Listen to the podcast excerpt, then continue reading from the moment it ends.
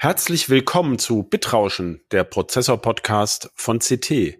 In unserer Folge 2023 Nummer 22 sprechen wir über den neuen Desktop-PC-Prozessor Intel Core i 14000, aber auch über kommende Prozessoren von Intel und DDR4 oder DDR5 RAM. Bis gleich. CT Bitrauschen. Der Prozessor-Podcast vom Computermagazin CT. Hallo, mein Name ist Christoph Windeck. In dieser Folge von Bitrauschen spreche ich mit meinem CT-Kollegen Christian Hirsch über Intels neuen Core i 14000, was er an dem gemessen hat, über DDR4 und DDR5 RAM und was Intel noch für Desktop-PCs als nächstes plant.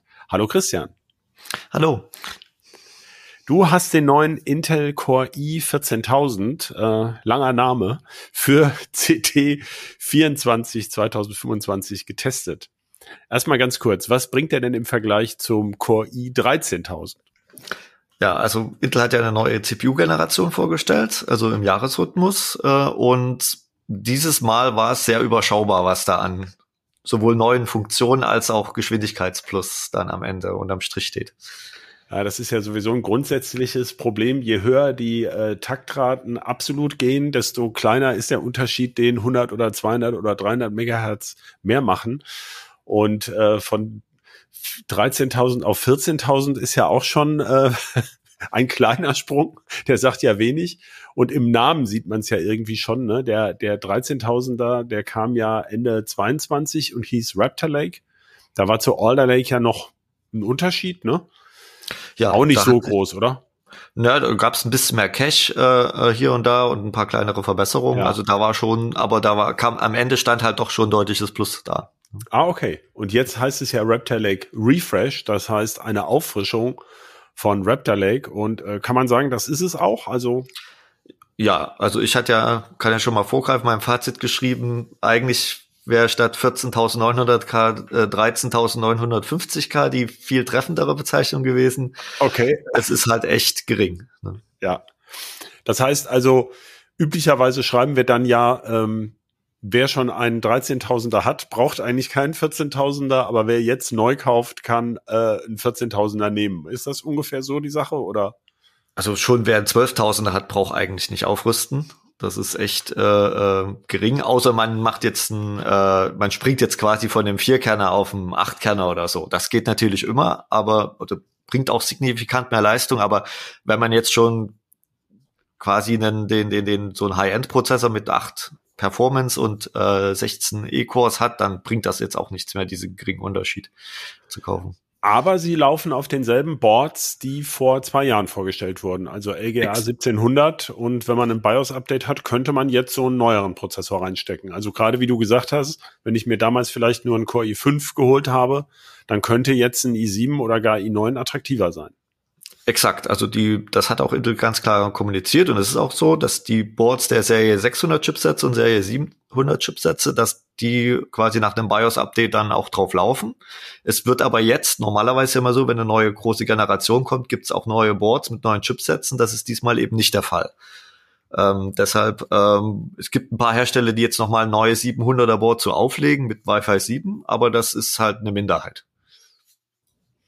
Und ähm, du hast es schon erwähnt, äh, wir haben ja seit eben zwei Jahren jetzt diese hybriden Kerne auch bei x86 oder hybriden Prozessoren mit unterschiedlichen Kernen, also P-Cores, Performance Cores und Efficient Cores, E-Cores.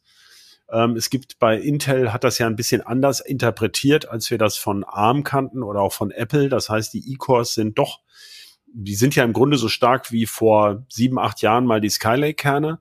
Das heißt, ähm, die bringen schon was. Das heißt, es funktioniert ja quasi so, dass die P-Cores die Single-Threading oder schlecht parallelisierbaren Sachen auf Vordermann bringen und auch für Spiele reichen ja sechs bis acht Kerne. Das war ja in den letzten zwei Jahren schon immer so dein Fazit. Und wenn man wirklich richtig massive Multithreading-Geschichten hat, dann schieben diese E-Cores mit an. Ähm, ist das weiterhin der Fall?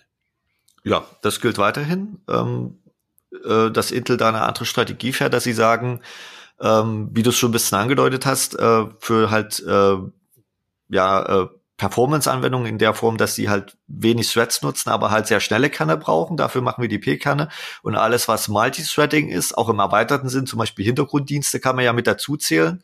Äh, äh da läuft ja, wenn man sich so einen Taskmanager anguckt, ja über 100 Sachen. Ähm, das wird dann halt quasi auf die schwächeren E-Kerne gepackt, die auch den Vorteil für Intel haben. Ähm, das ist ja auch, das machen die ja nicht äh, ähm, aus Nächstenliebe, sondern das hat ja Profitgründe. Die sind ja viel kleiner Ne? Also jetzt auf dem DAI, nehmen viel weniger Platz weg und dadurch kriegt man halt Multithreading-mäßig mehr Rechenleistung pro Fläche hin. Ja, aber eben nicht die hohen Taktraten und nicht die hohe Single-Threading-Performance. Richtig. Also ist so eine, so eine interessante Mischung. Ähm, und da hast du ja schon erwähnt, also seit dem Core i12000 Alder Lake vor zwei Jahren hat sich bei der maximalen Kernanzahl eigentlich nichts getan. Ne? Also es gibt maximal acht P-Cores und 16, nee, anfangs waren es 8, ne? Und War, jetzt gibt es genau, bis zu E- 16 Effizienzkerne. Die, die E-Kerne wurden mit äh, der mit Raptor Lake, also mit der 13. Core-Generation in Spitzenmodellen halt verdoppelt. Ja. Und es gab, also das heißt, die Multithreading-Leistung könnte man bei einem zwei Jahre alten System deutlich ausbauen. Ja, ne? also es hängt natürlich dann immer wie CT-Antwort, ne, es hängt von den Anwendungen natürlich dran von ab, aber wenn man eine Anwendung hat, die massiv äh, parallelisierbar ist, dann gibt das natürlich einen signifikanten Geschwindigkeitsboost. Ja.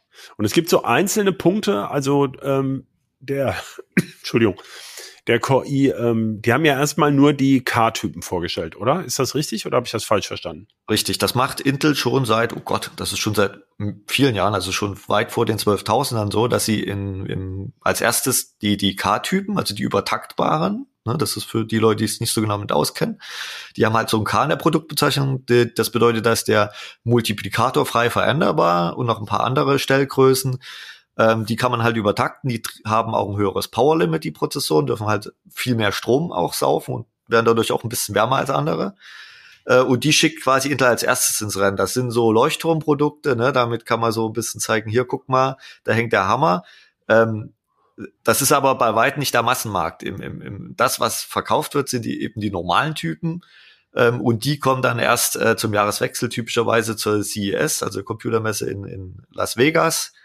Ähm, und das sind dann halt so diese 65 Watt Typen, äh, was dann auch in vielen Business-PCs und Komplettsystem drin steckt.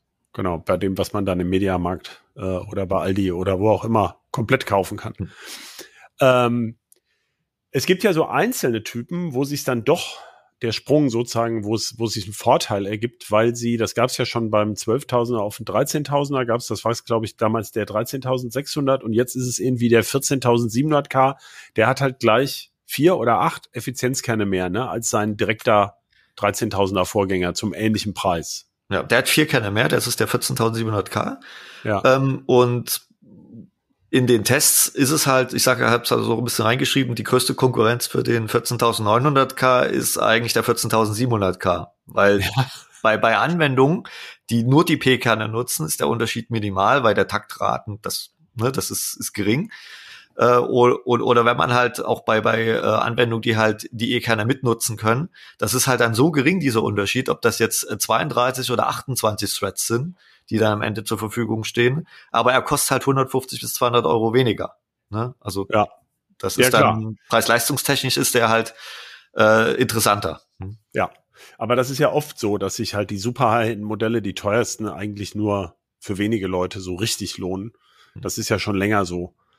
Ähm, aber die wichtigste Frage ist ja eigentlich jetzt, wie schlagen sie sich im Vergleich zu AMD Ryzen 7000? Also das ist ja der Konkurrent. Äh, Genau. Hat sich eigentlich wenig getan, weil hat sich ja wenig getan, ne? Ja. Ähm, äh, die, das, die, die beiden Spitzenmodelle, also der 7950X von, von äh, AMD und halt der jetzt der 14900K von Intel, die liefern sich halt ein enges äh, Kopf-an-Kopf-Rennen. Ne? Ähm, das hängt halt sehr von der Anwendung auch ab. Also im, im Schnitt bisschen das Pendel schlägt ein bisschen Richtung Intel aus, äh, äh, muss ich sagen, zumindest bei unserem Testparcours. Ähm, bei Video kann halt Intel deutlich punkten davon, also da, mit du dem hohen Takt. Videobearbeitung. Videobearbeitung, Videokonvertierung. Weil wiedergeben Ähm, können die das ja alle gut. Bei, bei Blender liegt halt und, und äh, beim Komprimieren äh, ist es ein bisschen mehr AMD-Domäne. Ähm, und bei Spielen kann halt äh, AMD dann mit diesen X3E-Prozessoren natürlich punkten, ne? die mit dem großen Cache. Ja. Ähm, aber Ja, ja. das ist jetzt, ist, es ist nicht so, dass jetzt die Intel nicht für Spiele geeignet werden. Ne? Also das ist, wie gesagt, das ist alles Jammern auf sehr hohem Niveau. Das ist, Ja, ja, klar. ja, klar. es gibt Unterschiede, aber im, im, im Endeffekt, äh, wenn man halt typische Anwendung hat, ist es eigentlich egal. Unter Last hast du ja oft geschrieben, sind die, die Ryzens eigentlich effizienter, weil sie dann nicht ganz so hohe Spitzenleistung aufnehmen. Gilt das weiterhin? Ja, wenn man nur den Prozessor betrachtet, dann rechnen die Ryzen effizienter. Aber wenn man das Gesamtsystem äh, äh, berücksichtigt, so wie wir ja auch typischerweise messen, also das, wie man ja auch einen PC einsetzt, ne, man bezahlt ja, Ja, das, ja, was aus der Steckdose kommt und nicht das, Man was kann man den Prozessor reingeht. schlecht auf den Tisch Genau. legen und rechnen lassen. Ähm, ähm, da ist es ähm, auch wieder pari pari mit der Effizienz, obwohl Intel ja einen Anführungsstrichen etwas schlechteren Prozess, Fertigungsprozess hat, weil die Ryzen 7000 Plattform, also die AM5 Plattform, äh, eine sehr hohe Grundleistungsaufnahme hat. Ne? Also da gibt's ja kein Board, wo man da unter 30, 40 Watt ist. Ne? Meistens so bei, bei High-End-Boards AMD ist man bei 50 Watt, was halt also das liegt aber auch an dem geht. Chipsatz, ne? An dem aufwendigen. Ja, das ist, das liegt halt an den vielen PCIe-Lanes, das liegt am, am, ich weiß jetzt nicht, ob es die, welcher Fertigungsprozess der, der Chipsatz da ist, aber da ist Nachholbedarf, um es mal so zu formulieren. Ja gut, das ist aber ja auch immer noch die erste Generation der Chipsätze. Oft ist es ja so, dass sich dann im Laufe der Jahre, das ist ja die erste Generation dieser PCI Express 5 Chipsätze und gerade bei den schnellen Lanes äh, gibt's ja manchmal dann in der nächsten Chipsatzgeneration, äh, das war ja oft so, dass die erste manchmal mit Lüfter kam äh, oder der Chipsatz unbedingt Lüfter brauchte und in der nächsten Generation ging's dann ohne, weil sie den ähm, weil das dann besser ging. Also, aber im Moment ist es halt so. Äh, wir können ja nur über das sprechen, was jetzt im Moment ist. Ja, aber auch die, die A620-Boards waren jetzt auch nicht berauschend, was Leistungsaufnahme betrifft. Ne? Also Ja. da hatten wir auch Werte von, äh, ich konnte jetzt gerade mal nachgucken parallel, das waren auch, ähm, ja, auch 30, 35 Watt, 29 Watt. Ne? Ja, Das heißt Boah, also, also, da, also und die, die haben keine PCIe 5.0 Lanes. Also von daher, ähm, da ist, da hängt noch woanders irgendwas krumm. ja, da kann äh, in den vielen Funktionsblöcken kann man bestimmt noch irgendwas optimieren. Das, wir haben uns ja jahrelang damit beschäftigt, die mit Intel RST-Treiber und sowas beim optimalen PC die Leistung runterzukriegen. Die Genau, na, da muss man mal Intel loben in der Form. Das kommt natürlich daher, dass Intel auch bei ähm, Mobilprozessoren ja viel länger, na gut, AMD baut auch schon lange Mobilprozessoren, aber da haben sie einfach, äh, ist Intel mehr dahinter, was Energiesparen betrifft, zumindest äh, bei Mobilplattformen.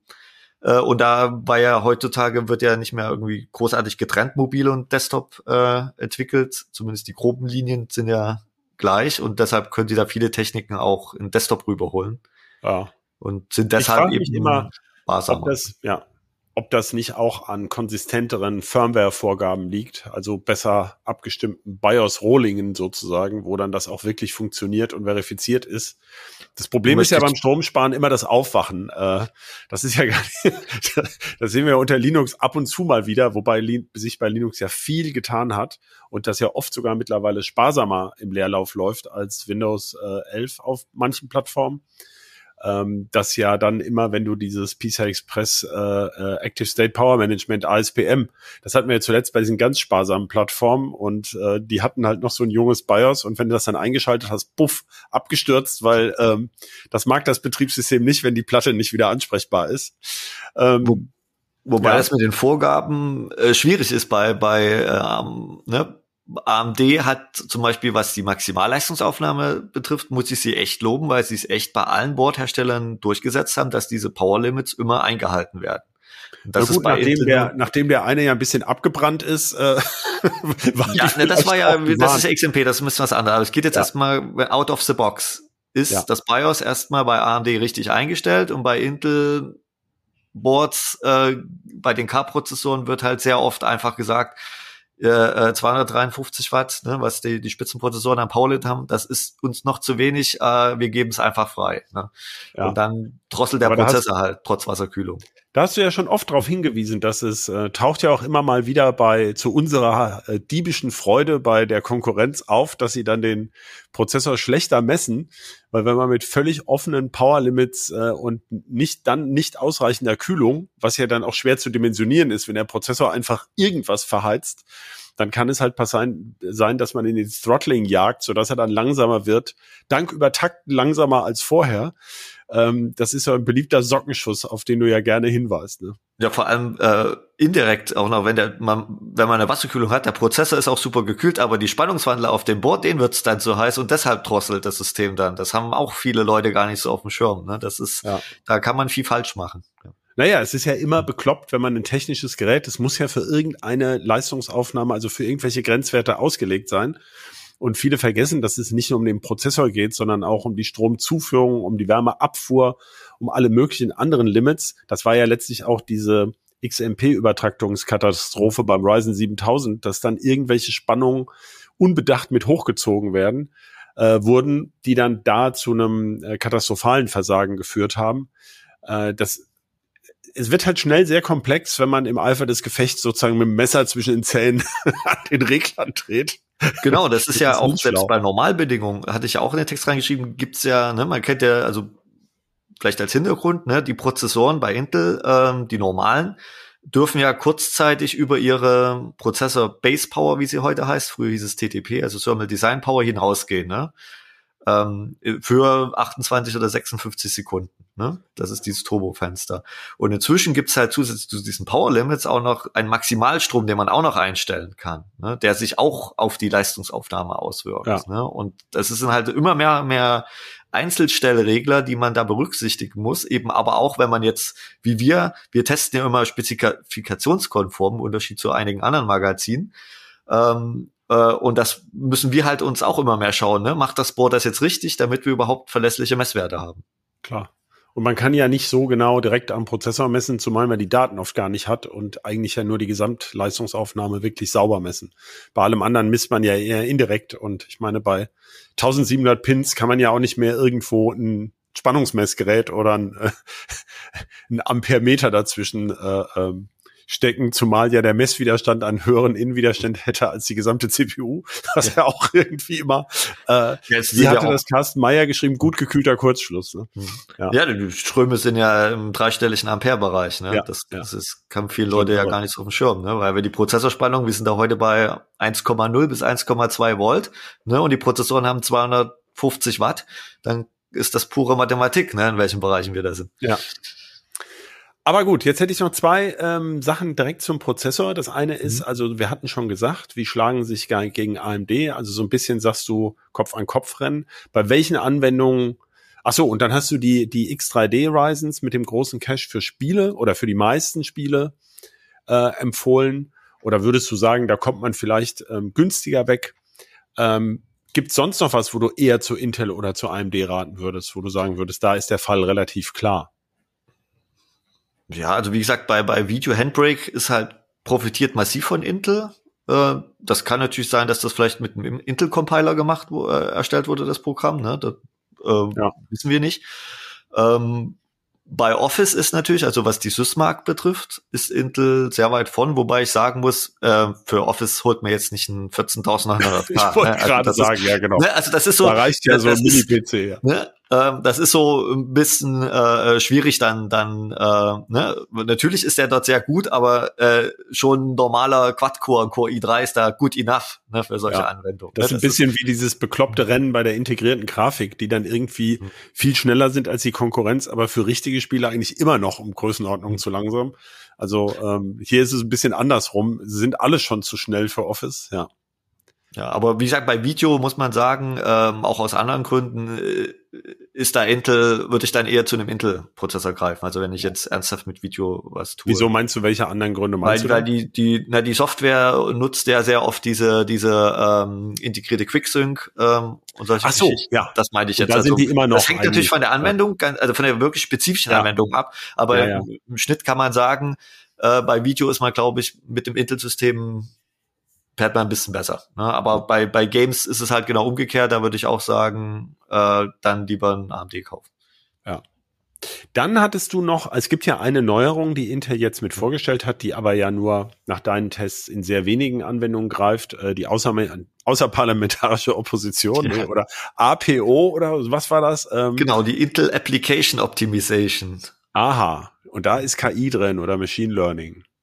Also das darf man sich jetzt nicht so vorstellen, dass der Prozessor da irgendwie wilde KI-Geschichten macht. Nein, äh, so wie ich es verstanden habe, das hat Intel sehr schwammig ausgedrückt, haben sie in ihrem Testlabor ähm, Spiele, also es bezieht sich primär auf Spiele, einfach Spiele ähm, auf in, in diversen Konstellationen laufen lassen und auch, äh, so wie ich es vermute, einfach äh, die, also ein Spiel besteht ja aus mehreren Software-Threads, ne, wie die meisten Anwendungen. Da gibt es einen Thread, der eben dieses, das reine Spiel errechnet, die Spieldynamik, dann gibt es einen Thread, der die Audio, ne, bei einer Explosion dann, okay, jetzt muss ich die Geräusche erzeugen und so weiter und so fort und die Netzwerk und so weiter. Und diese Threads müssen ja untereinander kommunizieren bei Spielen direkt miteinander. Ne? Die sind ja alle voneinander abhängig. Ja, ne? Wenn ich jetzt gegen eine Wand laufe, muss es halt Bumm machen. Ne? Ja, und so. zwar möglichst und, dann gleich genau dann, ja. So, und ähm, bei Spielen wissen wir ja auch, äh, die reagieren ja sehr gut auf kurze Latenzen. Ne? Also es geht um die, die Antwortzeit. Wie schnell können die Kerne oder die Threads miteinander kommunizieren? Und das, das ist vielleicht sogar manchmal schlauer, äh, Threads auf den gleichen Kern, physischen Kern zu packen. Ne? Das kann ja dann per Hyperthreading oder SMT der zwar physisch derselbe Kern sein, logisch zwei verschiedene, aber das kann ja dann Vorteile bringen, weil ja dann der Austausch direkt im L2-Cache oder L1-Cache Genau, es hängt aber ja sehr, wie du schon gesagt hast, vom jeweiligen Thread ab, ob das schlau ist oder nicht. Genau, genau und von der jeweiligen 3D-Szene auch. Ne? Das kann ja, ja, wenn ich jetzt irgendwie, da fährt eine Figur durch die Landschaft, kann das ja anders sein als jetzt in einem Action-Gefecht. Und das haben die halt sich trainiert quasi, also so Machine Learning drauflaufen lassen und haben das jetzt für zwei Spiele, für Metro Exodus unter anderem, da haben wir uns auch angeschaut.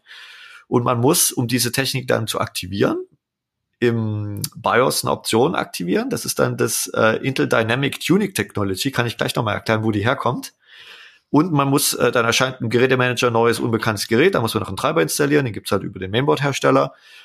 Äh, und dann greift quasi diese Komponente ein und erkennt, wenn dieses Spiel läuft oder diese Threads, dass sie dann eben diese Zuordnung auf diese logischen Kerne zu, vornimmt. Ne? Ja. Anders als das zum Beispiel der Spielentwickler hat. Also man könnte jetzt mal äh, zugespitzt sagen, also ach so, könnte erst mal sagen, es bringt ungefähr 15 Prozent. das ist ja also immerhin schon das. eine Menge eigentlich. Das ist, ne? das ist viel bei einem Spiel. Ne? Es geht ja, wir haben ja die gleiche CPU, die gleichen Taktraten, die gleiche Grafikkarte. Es ist nur diese eine Option aktiviert, also die Verteilung der Threads. Ähm, und man könnte natürlich jetzt auch das von der anderen Seite betrachten, dass halt, da zeigt sich halt, wie viel Performance-Potenzial in Software noch steckt, weil die Spieleentwickler gar nicht das so optimiert haben, wie das eigentlich optimal ja, wäre. Ne? Aber die, äh, wie gesagt, wir haben ja, das haben wir, glaube ich, noch gar nicht explizit gesagt. Also ein AMD Ryzen hat halt 16 im Grunde gleiche Kerne beziehungsweise als die Ryzens anfingen, hast du ja damals immer sehr darauf hingewiesen, wenn die Kerne in verschiedenen CCDs saßen, äh, bei diesem Chiplet-Design, da gab es ja auch schon mal Probleme mit der Interthread-Kommunikation. Jetzt haben wir verschiedene Cores, ähm, P- und E-Cores und Intel hat ja schon diesen Thread Director, der dem also letztlich kann das ja nur der Scheduler des Betriebssystems entscheiden, ähm, schon alleine aus äh, zugriffsrechtlichen Gründen. Und äh, äh, der gibt aber Hinweise, was vielleicht der jetzt geeignetere Kern wäre. Das geht ja alles über solche wüsten ACPI-Tabellen und so weiter. Ähm, äh, natürlich wird das immer komplexer erstmal wegen der vielen Anzahl der Kerne, dann kommen noch die logischen Kerne dazu, also noch mehr Threads als Kerne. Da muss ich ja wissen, welche Ressourcen teilen die sich. Und jetzt gibt es auch noch verschiedene Kerne und manche haben SMT und andere nicht. Also ähm, das ist natürlich auch wahnsinnig komplex. Also das sehe ich auch so, ja. Gebe ich dir recht. Ähm, das müsste halt irgendwann in die in die Compiler oder Entwicklungstools einfach einfließen, ne? Dass das halt ja dann, gut, aber das, also ich sage jetzt nicht, dass die Spieleentwickler händisch quasi auf spezifische Prozessoren ihre ihre Software optimieren. Genau, das passiert ja. dann ja bei den Konsolen, ne? Da machen sie es ja. ja, da können ja. sie es ja, weil sie wissen, was da drin steckt, ja. Ne, aber äh, hier geht's ja jetzt äh, explizit um, um äh, ja, wie läuft's dann in der Praxis? Ne, es kann, man kann es natürlich auch anders sehen. Vielleicht ist es auch einfach dann das Problem, dass der Windows-Scheduler gar nicht so gut funktioniert. Ne, das, deshalb wurde ja auch der Thread Director eingeführt als Hardware-Einheit, die den unterstützt. Ne, kann man halt aus mehreren Perspektiven betrachten. Ne? Aber es ist, ich finde es interessant, wie viel das ausmachen kann. Okay, ja. Ja, genau. Und noch, noch die hatte ich ja noch angeteasert, diese Dynamic Tuning äh, Technology, die kommt aus dem Mobilbereich und äh, ist dafür da, ähm, wenn man jetzt ein Notebook hat mit beschränktem ähm, Leistungsbudget, dass das dann auf GPU und CPU untereinander verteilt wird. Ah, okay. Das heißt, ähm, die äh, schieben das äh, Energie- und Abwärmebudget zwischen CPU und GPU hin, hin, und her. Ich wollte vorhin sowieso sagen, ich meine, wir kennen das ja auch von ähm, Grafikkarten oder Grafikchips, dass je nachdem, wenn ein neues Spiel erscheint, ja oft ein neuer Treiber kommt, der ja auch bestimmte Profile enthält, äh, welche Aufgabe jetzt welcher Teil des Grafikchips besser übernimmt. Und da holen die ja auch erheblich was raus. Also oft im ersten Schuss ja nicht 15 Prozent, das sind, glaube ich, seltene Ausnahmen, aber wenn man gerade zum Beispiel bei den noch relativ neuen Intel-Grafikkarten haben wir, glaube ich, auch Größenordnungen von zehn Prozent gesehen, über mehrere Treiber jetzt verglichen, äh, dass man das dann besser versteht. Also, dass man da was rausholen kann, finde ich jetzt nicht so überraschend. Und vielleicht jetzt abschließend dazu, also 15 Prozent finde ich sehr beeindruckend für so ein Tool, aber es sind ja erstmal nur zwei Spieler. Also ähm, da müssen wir abwarten, was weiter passiert, oder? Korrekt. Ja, kürzlich hast du ja auch einen Artikel gemacht für, der, für die CT, wie es eigentlich mit DDR4 versus DDR5 aussieht. Also eine Frage, die sich im Moment, äh, ähm, wenn es um Performance geht, das war ja das Ziel, ähm, eigentlich nur bei Intel-Plattformen stellt, weil äh, bei AMD ist es ja so, entweder willst du DDR4, dann musst du die alten Ryzen 5000 kaufen. Also wir reden ja nur von Desktop-Rechnern jetzt hier. Und bei, ähm, bei äh, Intel hast du, oder eben ein Ryzen 7000, dann musst du DDR5 nehmen, also die AM5-Plattform. Mhm. Da können wir diesen Vergleich nicht machen, weil ja da auch unterschiedliche Kerntypen drin sind und so. Da ist der, also der Vergleich wäre bei AMD sinnlos. Bei Intel können aber die ähm, Speichercontroller beides noch. Ähm, wir vermuten ja, dass das dann nächstes Jahr irgendwann ausläuft, aber äh, es gibt jedenfalls Boards, also man kann das ja nicht auf dem Board dann unterschiedlich machen, aber man könnte sich ein Board, deswegen ist der Vergleich also spannend, für DDR4, das ist halt etwas billiger pro Gigabyte, aber langsamer, oder für DDR5 kaufen. Was waren denn deine Ergebnisse? Ähm, hängt natürlich wie immer von der Anwendung ab. Ne? Wenn man natürlich jetzt Paradebeispiel, ne, man nimmt ein theoretisch, also ein Speicherbenchmark, ne, der jetzt den Durchsatz misst, da ist es natürlich sehr viel, da sind das ja über 50 Prozent. Wenn also man jetzt DDR so DDR, was hast du gemessen? 5600 oder 4800? Wir haben DDR 5 4800 gegen DDR 4 3200, weil wir ähm, uns auf den Core i5 13500 beschränkt haben. Weil das also so Mittelklasse Chips. Genau, den hatten wir auch im Bauvorschlag äh, zumindest als Option mit drin.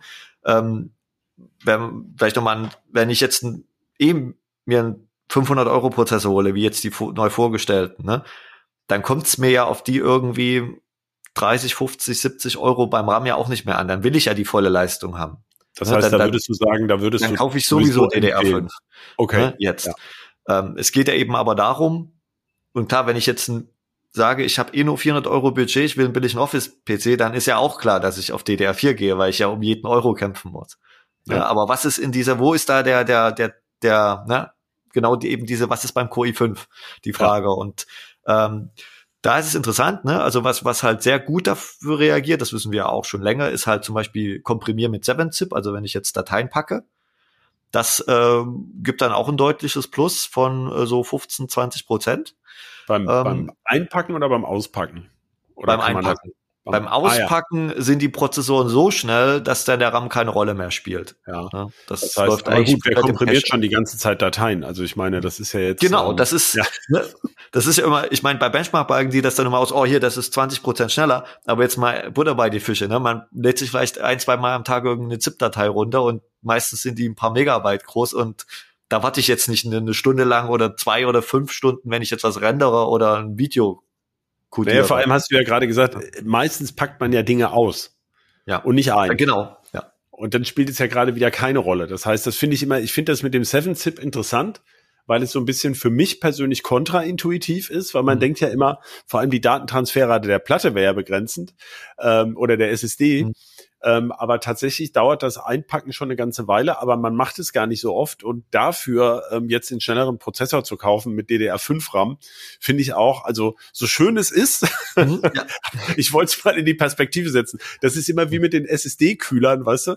Deswegen ja. finde ich das immer so lustig, wenn man sagt, die drosselt nach 30 Sekunden. Ja klar, da hast du aber schon 80 oder 90 Gigabyte übertragen. Wie oft kommt das vor, ne? Ähm, dass du das machst? Also genau. ja, okay. Also Bei Video bringt's auch was. Also Handbrake reagiert da auch wieder. Okay, das, ja gut, das, das ist schon dann, relevanter. Ne? ne? Das sind dann so, so, sagen wir mal, äh, 6, 7, 8 Prozent. Ne? Ja. Also nicht mehr ganz so ja, viel. Das ist schon ja aber, aber halt von, eben, von das ist ja der Unterschied genau. zum Beispiel meinetwegen zwischen dem Core i7 und dem Core i9. Ne? Ja.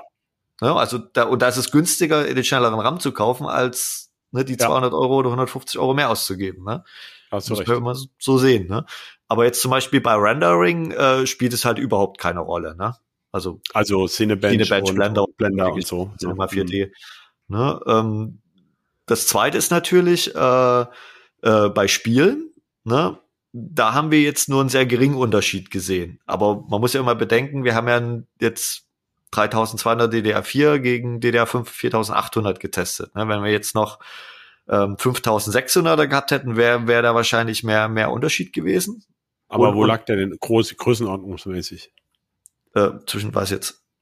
Also, wie, wo war denn jetzt? bei Spielen so im Schnitt der Unterschied bei DDR5 zu DDR4? Waren das 10 Prozent? Wahrscheinlich waren es eher zwei oder Deutlich drei. weniger. Also, das ja. sind hier so drei Prozent oder so. Ja, merkst du ja gar nichts von. Ja, selbst eben. wenn genau, du jetzt noch schnelleres DDR5 genau, hättest, wären es halt sechs Prozent, merkst du immer noch genau. nichts von. Es, es könnte, also es bringt dann was, wenn man halt wirklich XMP-RAM nimmt mit sehr kurzen Latenzen und dann vielleicht sogar noch einen Schritt weiter geht. Da hatten wir auch schon Artikel zu, wenn man diese Subtiming-Optimisierung äh, Optimierung ja. durchführt. Also wenn man dann auch noch händisch quasi von Hand an den, gibt ja zig Speicherparameter, da noch rumdreht, dann kann man wirklich auch im zweistelligen Bereich Spiele beschleunigen. Wobei man natürlich ganz klar sagen muss, das ist dann halt viel Frickelei. Da können halt Datenfehler entstehen, wenn man da halt eben zu strenge Timings äh, einführt.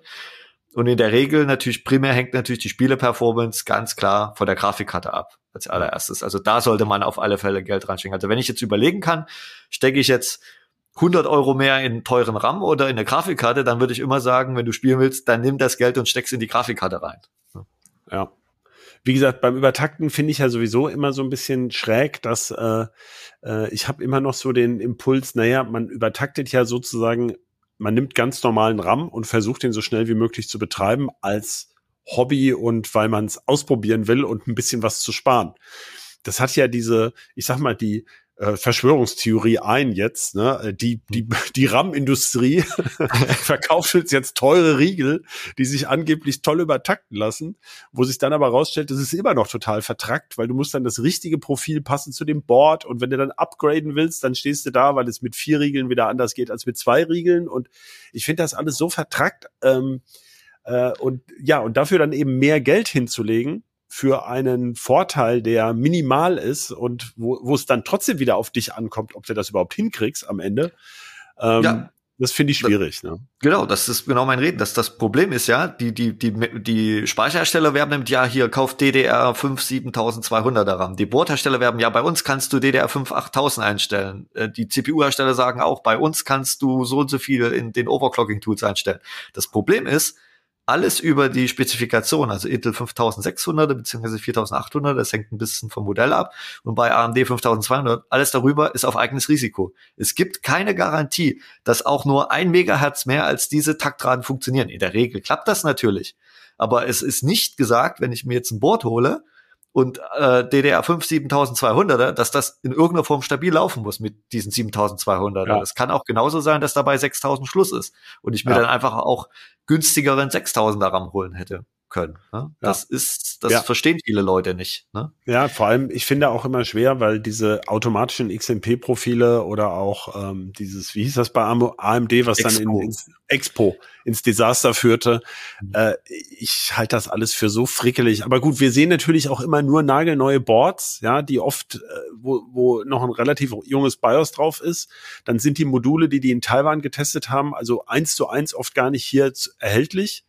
Ähm, und man hat dann noch bei der Beschaffung Probleme. Also ich finde das immer etwas hakelig. Aber gut, ich meine, du hast ja schon eine klare Aussage gesagt und gesagt, wenn ich mir heute einen teuren Core i7 äh, äh, zum Beispiel kaufe, dann würde ich auch gleich DDR5 nehmen und für ein preiswerteres System DDR4. Das ist ja eigentlich schon eine schöne Aussage. Ja. Ähm, es gibt ja noch einen Vorteil von DDR5 äh, wenn man extrem viel RAM braucht, weil es ja da nur diese 24 Gigabit Chips gibt und die größeren Module, die dann halt bis zu 96 Gigabyte pro Modul haben, statt bis zu 64. Das interessiert jetzt auch nicht viele Leute, denke ich mal. Äh, 48. Aber äh, 48, Entschuldigung. Ja. Genau, so weiß man nicht. Also normal sind ja 32, genau. ne, bisher ja, immer gewesen bei DDR4 und DDR5 und jetzt gibt es ja seit äh, Jahresanfang ungefähr sind die so einen Markt gekommen, die mit 48 Gigabyte. Genau. Das heißt, man kann jetzt bis zu 192 Gigabyte RAM auf so eine Plattform mit vier DIMM-Slots, Genau. DDR5-Slots. Außer, jetzt kommt die Einschränkung, man hat Windows 11 Home. Weil Ach das ja, ist bei stimmt. 128 Gigabyte festgenagelt. Das ist Ja. nämlich auch was, auch wieder so eine Sache, was nirgend, also es steht bei Microsoft da, aber es, es wird natürlich kein Speicherhersteller freiwillig sagen, äh, äh, du kannst jetzt unsere tollen neuen Module kaufen, äh, Sternchen, aber es geht nur mit Windows 11 äh, was Professional oder Pro. weiß gar nicht, wie das jetzt heißt. Ne? Ja, mit Linux kannst du das ja alles nutzen, wenn du möchtest. Und das ist also der, also es funktioniert. Das ist jetzt nicht so, dass der Rechner da nicht bootet, ne? Also es funktioniert, aber im Taskmanager sieht man dann, dann ganz klar, der erkennt auch, also das Windows erkennt natürlich die volle Speichermenge, nutzt aber trotzdem nur 128 Gigabyte Ja. ne, bei den äh, Home-Versionen. Und ich hatte auch Genau. mal bei Microsoft angefragt, ähm, was denn ihr Statement dazu ist, ob sie das anheben wollen, aber halt es gab keine Antwort darauf. Ja, Microsoft hat mir, glaube ich, auch noch nie, naja, doch, doch, aber eigentlich, ich sag mal, 8 zu 1 oder so, äh, kriegt man eine sinnvolle Antwort äh, aus Microsoft raus. Wenn man nicht zufällig bei der Microsoft Build oder so den richtigen Menschen erwischt, der einem da wirklich mal eine Antwort gibt. Aber Microsoft Deutschland, also die Pressestelle ist immer, die finden irgendwie gar keine Ansprechpartner für diese technischen Fragen. Hm.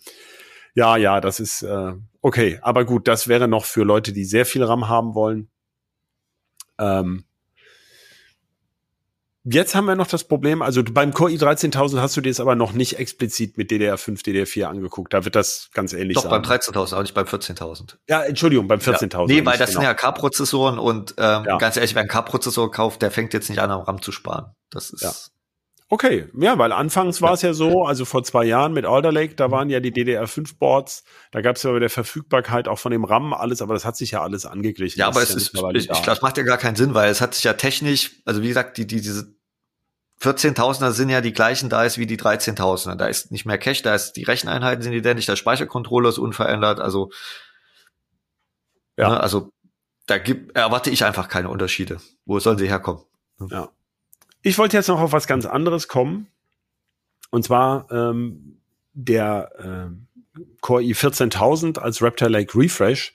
Man hatte ja eigentlich, sagen wir mal, vor einem Jahr oder so noch, kann man sagen, eigentlich erwartet, dass wir jetzt eine Desktop-Version von dem Mobilprozessor Meteor Lake ähm, bekommen von Intel.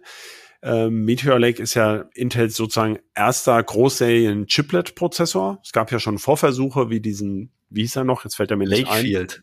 Lakefield, ja, der glücklose Lakefield Mhm. ähm, vor ein paar Jahren. Jetzt scheint es ja zu funktionieren und dieser ähm, Meteor Lake S, der laut Pat Gelsinger 2023 kommen sollte, kommt ja jetzt auch am 14.12., also zehn Tage vor Weihnachten. Also super 2023 Product Launch. Ähm, äh, äh, der ist jetzt für Desktop-Prozessor, äh, für Desktop-PCs nicht erschienen ähm, so dass wir davon ausgehen, dass Raptor Lake Refresh eigentlich so ein bisschen Lückenfüller ist. Habe ich das so richtig dargestellt, oder? Exakt. Also ich gehe ganz stark davon aus, dass Intel, ich weiß nicht, wann sie die Entscheidung getroffen haben, aber glaube ich, ich denke noch, dass sie zumindest letztes Jahr, Anfang letzten Jahres oder Mitte letzten Jahres auf alle Fälle noch gedacht haben, dass Meteor Lake auch in den Desktop kommt. Ähm, das hat da nicht geklappt. Ähm, und haben jetzt quasi, weil, ne, so nach dem Motto, wir müssen ja jedes Jahr was Neues bringen, haben sie halt jetzt gesagt, wir machen Refresh, was auch okay wäre. Was aber halt dann schlecht ist, das Ganze als 14. Generation zu titulieren, obwohl es ja nur eine 13. Generation mit 100 Mega, 200 Mega Halbte, ja, höchstens. äh, Takt ist. Mhm. Und ähm, ich habe ja da so eine Verschwörungstheorie, ne, die ich ja mal anbringen Oh, kann. Es ist ja, ist ja so, ne, Meteor Lake ist ja sowohl, was du schon gesagt hast, ist der erste, also in, in Massenfertigung Chiplet-Prozessor von Intel. Ähm, aber ist ja auch der erste, der äh, auf 7 Nanometer oder Intel bezeichnet als Intel 4, ne, diesen Fertigungsprozess verwendet. Die Und bei jedem ja. Fertigungswechsel, ne, also das war damals als äh, äh, von 2 Nan 22 Nanometer auf 14 Nanometer, ne, die Broad Broadwell, die Core i5000. Da gab's ja nur diesen legendären Core i5, also Core i5, 5, oder war- nee, das war ein Core i7, Core i7 5775C. Der, und der ein Monat später kam ja dann schon Core i6000 Skylake, ne? Also Ja. für den Desktop gab's nur diesen einen einzigen Prozessor, der auch ähm, eine sehr hohe IPC hatte, aber halt auch extrem langsam takte. Der war, glaube ich, ein Gigahertz langsamer als die, die Haswells davor und die Skylakes danach. Und als dann der Wechsel von 14 auf 10 Nanometer, also diese Ja, vier Jahre, ja- wo uns viele Jahre lang im immer bei jeder. Computex ein, ein, ein Notebook hochgehalten wurde und Intel gesagt hat, jetzt im Herbst kommt garantiert der neue 10 Nanometer Prozessor Ja. und er kam dann doch nicht. Das war ja einerseits Ja, das war eine schlimme Zeit. Das war also Genau. Der, der Cannon Lake, der Fremdschämen, ja, der ja nur mal so in einem Nook versteckt äh, Ja. äh, untergebracht wurde. Äh, Ja. Und dann der richtige waren ja die Ice Lakes, aber auch die hatten ja das Problem bei der zehnten Core-Generation. Da ist ja Intel im, im Mobile auch äh, parallel gefahren, dass sie die Comet Lake, die Zehntausender hatten und die Tausender waren die Ice Lakes, die neuen, parallel gefahren sind, weil sie auch da das Problem hatten, dass sie die Taktraten nicht hochbekommen haben. Ne? Ja. Der war ja nicht schlecht, der Prozessor, die Ice Lakes, aber war halt auch wieder ein paar hundert Megahertz langsamer. Ähm, und ich befürchte, ich kenne jetzt die Meteor Lake Daten nicht, ne? aber ich befürchte, da ist sowas ähnliches der Fall. Ne? Ja. Und dann werden wir wohl auf die zweite Generation, weiß jetzt gar nicht der Name, das ist dann ähm, Arrow Lake. Arrow Lake, genau. Genau, das ist eben jetzt, und da sind wir ja genau beim Punkt. Also wir erwarten derzeit, dass dann in einem Jahr ungefähr Arrow Lake als Desktop-Nachfolger, Desktop-PC-Nachfolger dann kommt, als und eben nicht als Core i 15000, sondern als Core ohne i. Wissen wir noch nicht, wie der heißt. Core Ultra sind ja dann die dicken.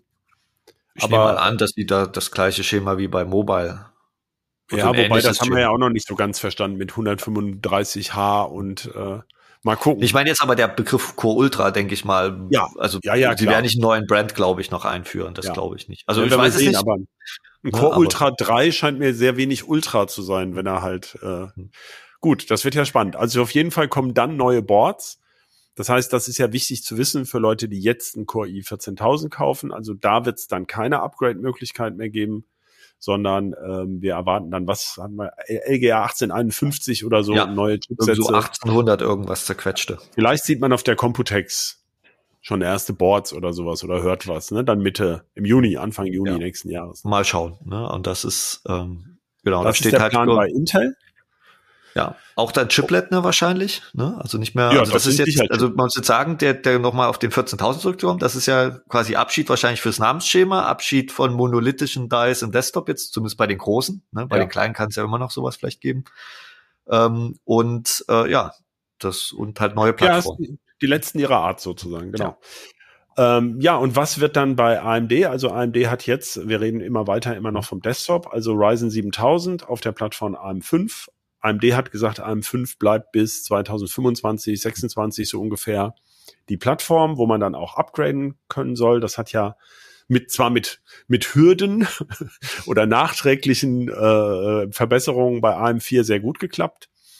Ähm, das heißt, ähm, Ryzen 7000, das hatten sie ja letztes Jahr erklärt, also 7000 sollen alle heißen, die jetzt 2023 kommen. Dann müsste ja also 2024 der Ryzen 8000 kommen.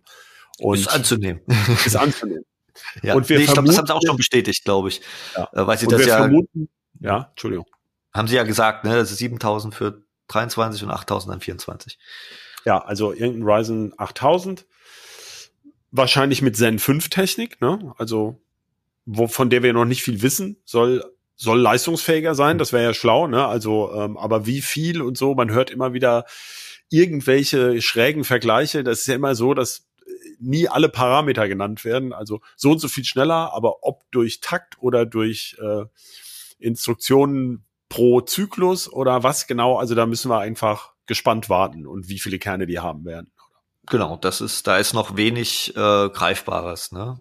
Aber wir erwarten ja auch, dass wieder so einer mit aufgestapeltem Cache kommt dann irgendwann so als als Refresh quasi, ne, als äh, um noch ein Sahnehäubchen draufzusetzen. Also das wird ja Würde ich- wahrscheinlich im selben Rhythmus laufen wie jetzt schon seit einigen Jahren Ja, etabliert. ich, ich glaube, also AMD hat momentan ja keinen Druck im High-End irgendwas zu tun. Ne? Ja. Also die 14.000er ist äh, AMD in keinerlei Zugzwang jetzt irgendwie was zu tun. Ähm, aber ich sehe ja unten rum, also das so ein bisschen hat man jetzt, also AMD, bei, bei AMD ist das, das, das, das Angebot gerade in der Mitte so ein bisschen geteilt. Ne? Wenn du jetzt einen günstigen Office haben willst, PC haben willst, dann bist du bei den, bei den äh, 5000er mit AM4. Ach so, da musst du noch Ne? einen 4 nehmen, Und, klar, weil es und, und nichts weil es gibt. gibt keine Prozessoren für unter 230 Euro, glaube ich, nagel mich jetzt nicht fest. Also der Sechskerner, der 7600 oder 7700X, das sind so die kleinsten äh, die es gibt mit AM5 und drunter ja. gibt es eigentlich so gut nicht. Dann gibt es noch diesen F, den neuen, jetzt, äh, also ein äh, 6-Kerner mit ohne Grafik.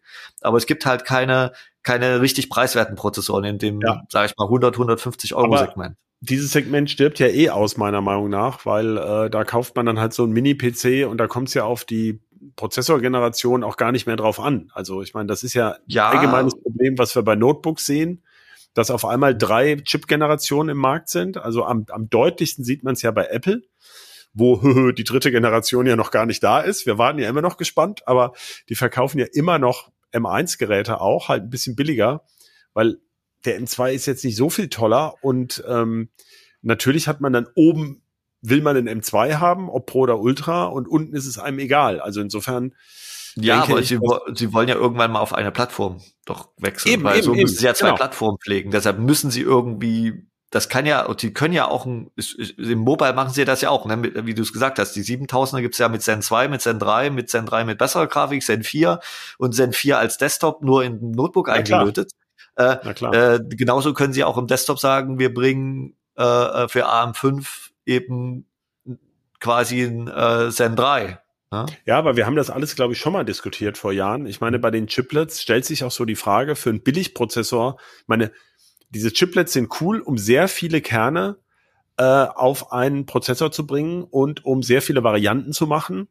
Ähm, aber du hast natürlich für einen billigen Prozessor ist es natürlich immer teurer, zwei Chips draufzusetzen auf so ein Package als nur eins. Und äh, da ja, hast du immer das Problem, dass sich das unten dann nicht so richtig lohnt anfangs. Ne? Ja, ne, deshalb, äh, das haben sie ja in der Vergangenheit auch gemacht. Ich meine, bei, bei den 5000 gibt's ja die G und das ist ja ein monolithisches Teil von denen, das sind einfach nur die Mobilprozessoren, genau. die sie da desktop. Ja, ja, und genauso können weiß. sie ja jetzt auch die irgendeinen 7030 oder 7035er Serie DAI quasi äh, ähm, könnten sie ja auch günst für günstigere Prozessoren in AM5 einfach packen. Ja, natürlich. Also das könnten sie machen, aber wie gesagt, Oder, dieser ja, Übergang, na, da stehen wir jetzt gerade. Ne? Das ist angedacht, weil ich weiß das von, von, weil ich mich auf der Computex schon, also das ist jetzt ja fast ein halbes Jahr her, mich mit, mit Herstellern unterhalten habe. Und die haben Produkte genau für diese Klasse an Prozessoren, nur die bringen diese Produkte nicht, diese Barebones und PCs, weil die Prozessoren von AMD nicht kommen. Ja. Und naja, AMD und auch nicht sagen kann oder will, wann die kommen. Ne, das ja. ist so ein bisschen. Das der Presse erzählen sie es als allerletzte, logischerweise. Ähm, ähm, aber ich verstehe es auch ein bisschen, weil ja der PC-Markt eben auch so blöd gelaufen ja. ist dieses Jahr. Da hat man natürlich keine Lust, ein Billigprodukt reinzuschießen. Ähm, an dem man auch noch weniger verdient. Wenn dann äh, die Leute sollen jetzt bitte lieber die Produkte mit der höheren Marge kaufen, wenn sie unbedingt AM5 haben wollen. Äh, das kann ich ja verstehen. Oder wenn die Lager sogar noch voll sind, da ist ja auch keiner begeistert davon, wenn er dann noch ein Produkt oben drauf kriegt, was er auch dann nicht verkaufen soll. Also gut. Aber ich denke, das wird sich nächstes Jahr ähm, dann wahrscheinlich alles reinsortieren. Ja. Jetzt kommt eine letzte Frage, wenn du nicht noch was hast. Ihr arbeitet ja schon am optimalen PC, ähm, der ja noch vor Weihnachten kommen wird. Das denkt, so viel kann man schon sagen. Das kann man sagen, ja. Das kann man sagen, genau. Und äh, ich weiß, dass du ganz geschäftig bist und so. Ähm, wird da der Core i 14000 eine Rolle spielen? Nein. Das kann Lohnt ich jetzt nicht, schon ne? sagen. Nein. Ja. Du hast ja gesagt vorhin eingangs, wir nehmen ja nur, normalerweise keinen K-Prozessor, wenn nicht unbedingt nötig oder wenn das keine großen Vorteile gibt und die gibt's halt noch gar nicht. Aber man wird natürlich, wenn ihr ein Intel-System macht, könnte man das später auch mit einem anderen Prozessor bestücken. So wie letztes Jahr war es ja auch so, ne? Dass man dann. Naja, das Intel-System, das wird jetzt eher speziell werden. Also das, ah. also es sind beide Rechner, es können ja schon mal sagen, sind zwei Rechner geplant, die natürlich modular sind und natürlich kann man da auch ein bisschen was anderes tun, aber äh, bei dem Mittelrechner würde ich jetzt keinen K-Prozessor einbauen, das kann ich jetzt schon ja. sagen. Okay, ja, das ist ja immer schwer, weil es soll ja auch ein rundes Paket werden und ähm, deswegen ist es schwer, sich so lange vorher schon festzulegen und so, weil manchmal müssen wir ja noch was ändern hektisch auf die letzte Minute. Aber äh, deswegen, ich wollte das nur mal so als Gedanke, also das stimmt ja auch. Ich meine, wenn die Unterschiede so gering sind, ähm, warum soll man dann unbedingt ähm, ja, aber nur weil wie, 14 draufsteht, äh, muss Ja, aber wir empfehlen ja primär bei unseren Bauvorschlägen immer Prozessoren, die eben nicht 200 Watt und mehr fressen, sondern Klar. wir versuchen immer, äh, sage ich mal, im vernünftigen Bereich zu bleiben und von daher sind diese Prozessoren ja.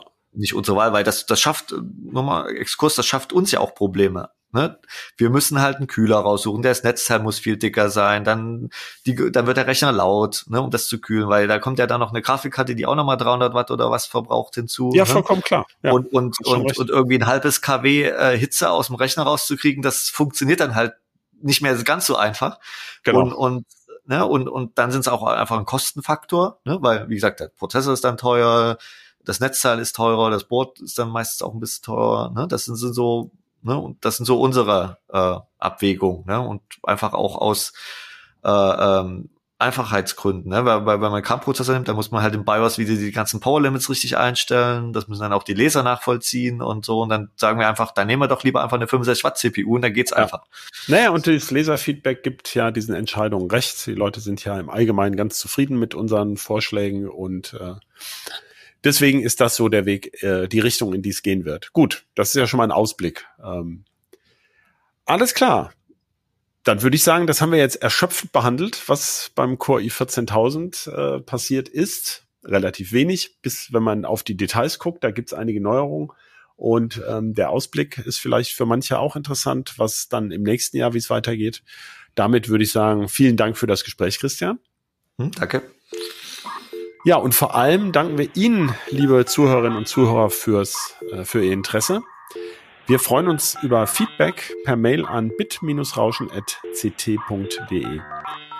Wenn Sie Lust haben, dann können Sie sehr gerne auch unsere anderen Podcasts von Heise Medien anhören. Ähm, ich war zum Beispiel letztens auch bei dem KI-Podcast von unserer Kollegin Isabel zu Gast. Äh, finden Sie alle unter heise.de slash podcasts oder eben überall, wo es Podcasts gibt. Und ganz zum Schluss vielen Dank auch unseren, an unseren Producer Ralf. Tschüss und bis zur nächsten Folge von Bitrauschen, jeden zweiten Mittwoch, ganz früh am Morgen. Bitrauschen.